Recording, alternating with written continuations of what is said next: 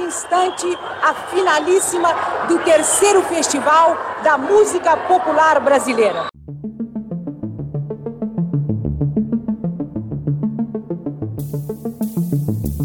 Dia 21 de outubro de 1967. Estamos no Teatro Record Centro. Em instantes, vai começar o terceiro Festival de Música Popular Brasileira. Você provavelmente não conhece este evento.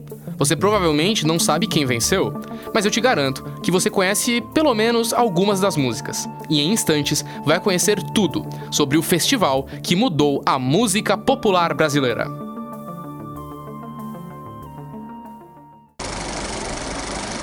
o festival. As primeiras duas músicas apresentadas são Bom Dia, por Nana Caymmi, e A Estrada e o Violeiro, por Sidney Miller e Nara Leão, que está servindo como trilha nesse momento. Ambas dessas canções são tradicionais, e esta segunda vai ser descrita pelos jornais da época como uma daquelas músicas difíceis de imaginar alguém cantando além do autor. Depois dessas músicas tradicionais, chega Caetano Veloso, e ele vai inovar um pouco na sua apresentação.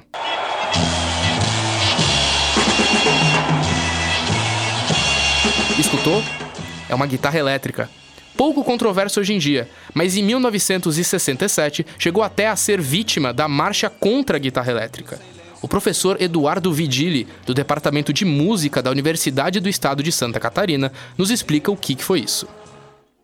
E aí o grande emblema são as, as guitarras elétricas, né? É, é até difícil a gente uh, pensar nisso hoje em dia, mas naquela época, né, houve a famosa marcha contra a guitarra elétrica.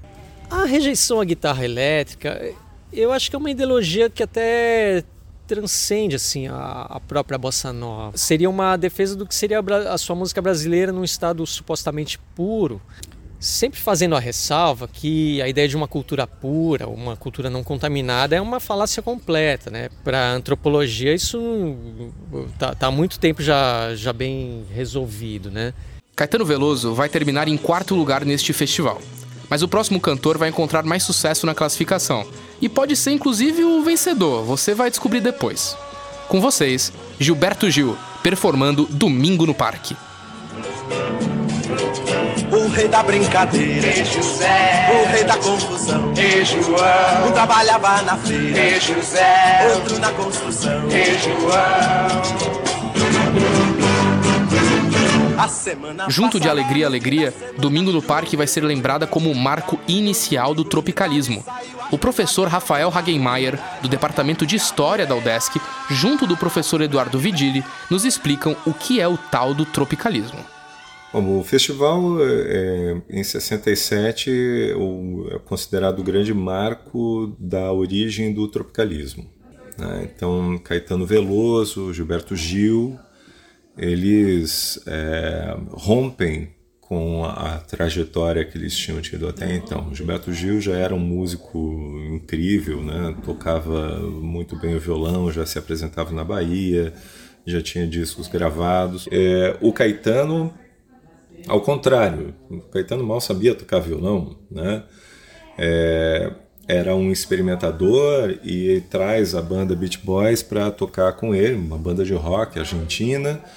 E ele começa sendo vaiado, né? E, e, e, dá a volta por cima, e a partir dali é, é um grande sucesso o, o ah, Sobre o, o características do tropicalismo, só retornando um pouco, então, eu estava falando que o tropicalismo não estava muito é, preocupado com a hierarquia entre alta cultura e baixa cultura.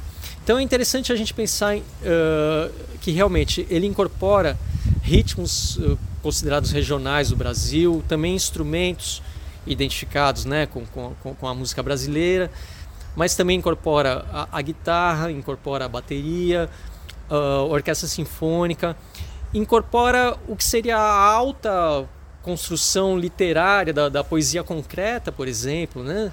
Depois dos tropicalistas, temos as canções Gabriela do MPB4, um frevo agitado que vai ficar classificado em sexto.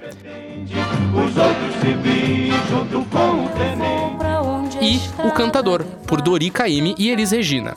Elis vai ganhar o prêmio de melhor intérprete, mas sua música nem se classifica entre as seis primeiras. A sétima música apresentada é Beto Bom de Bola por Sérgio Ricardo. Ele tenta apresentar a canção com um arranjo novo, e a plateia começa uma vaia interminável. O final da sua performance é lendário. Vocês ganharam!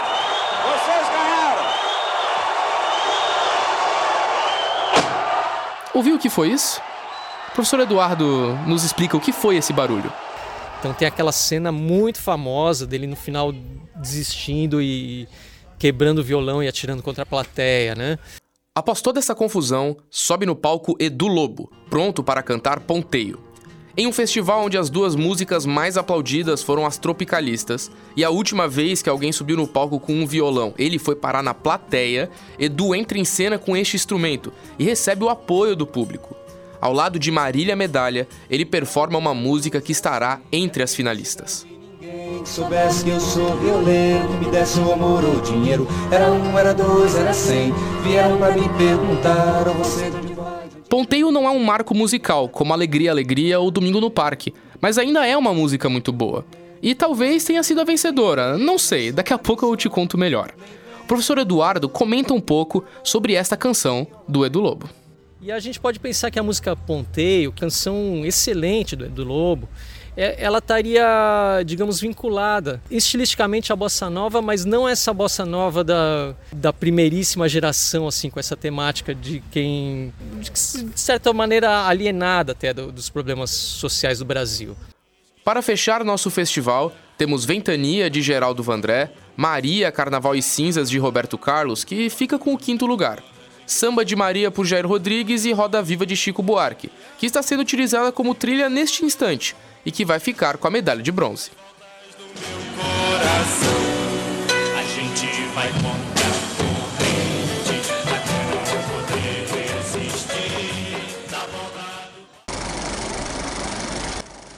Com vocês, o final. Chegamos agora no grande momento.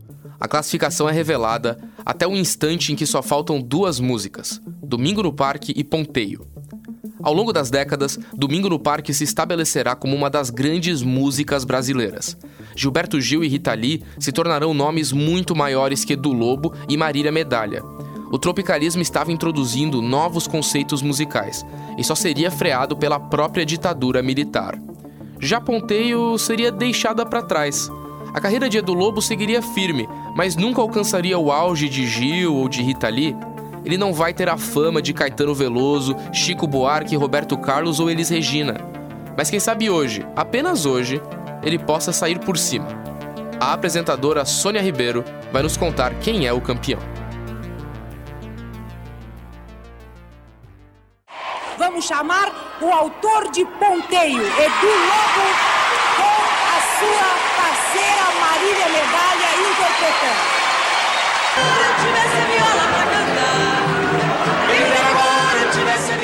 Esse programa foi produzido como um trabalho final para a disciplina de Áudio e Radiojornalismo da turma A do primeiro semestre de 2023, no curso de Jornalismo na Universidade Federal de Santa Catarina. Roteiro, produção e locução por Arthur Alves. Entrevistas com Eduardo Vidili e Rafael Hagenmaier. Vinhetas com a voz de Nathalie Bittencourt. Coordenadoria técnica de Roque Bezerra e Peter Lobo. Monitoria de Cauê Alberghini. E orientação da professora Valciso Culoto. Rádio.UFSC. É rádio, é jornalismo e ponto. Se eu tomar viola, eu canto, não posso parar.